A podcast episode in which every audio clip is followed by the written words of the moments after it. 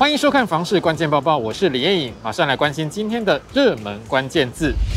今天的热门关键字就是高房价。大家都知道，这几年的房价越涨越高，年轻人越来越难买房，民众的买房年龄不断向后递延。但这样的情况到底有多严重呢？其实可以从统计数据看出来。永庆房产集团根据联征中心的资料统计发现，二零一三年的第一季，房贷主力以年轻人居多，光是三十到三十五岁族群占比就达二十二趴，三十岁以下也有十六趴。可是，在二零二二年的第一季，三十到三十五岁年龄层的房贷占比掉到十七趴，三十岁以下族群的房贷占比也掉到十四趴。房贷的最大主力变成是五十岁以上的族群，占比高达两成。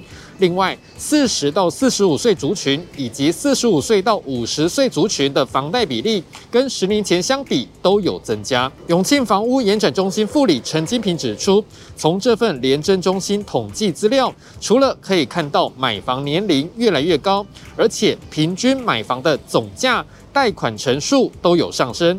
但是建物面积却呈现减少的现象。陈金平表示，买房年龄层递延，主因就是近年房价高涨，但是民众所得跟不上房价增加速度，导致首购族必须花更多的时间累积足够的头期款，才有能力买房。所以，如果民众的收入增长速度赶不上房价和物价的变化，未来青年成家的难度还是会越来越高。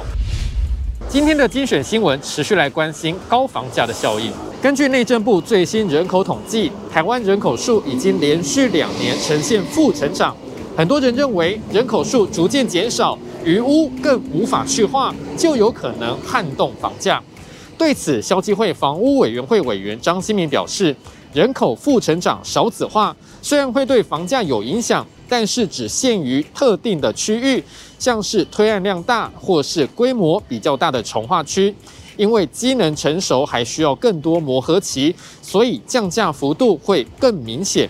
至于抢手的黄金地带，因为建商和屋主不希望亏钱，所以降价幅度还是很难比较大。同样是价格上涨的情况，这则新闻讨论到装潢费用的上涨。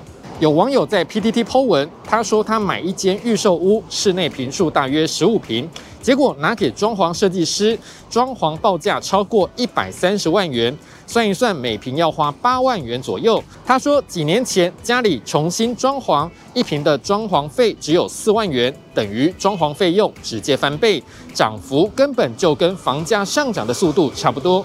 专家表示，新房子和老房子的装潢费用本来就不一样，而且因为使用的材料设计不同，费用当然也有差。而老屋装潢因为还要经过拆除，所以费用当然会比新房子的装潢还要来得贵。最后这则新闻来看到政府资产活化做公益。台中市政府宣布，原本的联勤招待所由国防部无偿移拨作为社会福利设施用地。历经前任市长规划，现任市长积极推动，这个非营利组织与志工发展中心的新建工程已经决标了，预计今年八月可以动工，一百一十三年底可以完工。未来将成为长者、婴幼儿以及妇女的多元社福基地。今天的买房卖房，我想问，有网友问到了事故屋的注意事项。这位网友问到，事故屋是不是可以洗掉这样的资讯，让后面棘手的人查不到呢？因为他目前有这样的困扰，怀疑屋主和房仲隐瞒这样的事情。有网友表示说，只要房子发生过非自然死亡，就叫做凶宅。有些人会故意再过户一手，然后说他居住持有的期间没有事故，所以最保险的做法可以多去问问管理员和邻居，或是网络搜寻有没有相关新闻。如果还有疑虑的话，那就再找其他的房子。你对于这样的问题还有什么样的看法呢？也欢迎在底下留言一起讨论。如果想知道更多的房市资讯，也欢迎点击底下资讯栏的连结。感谢您的收看，我们再会。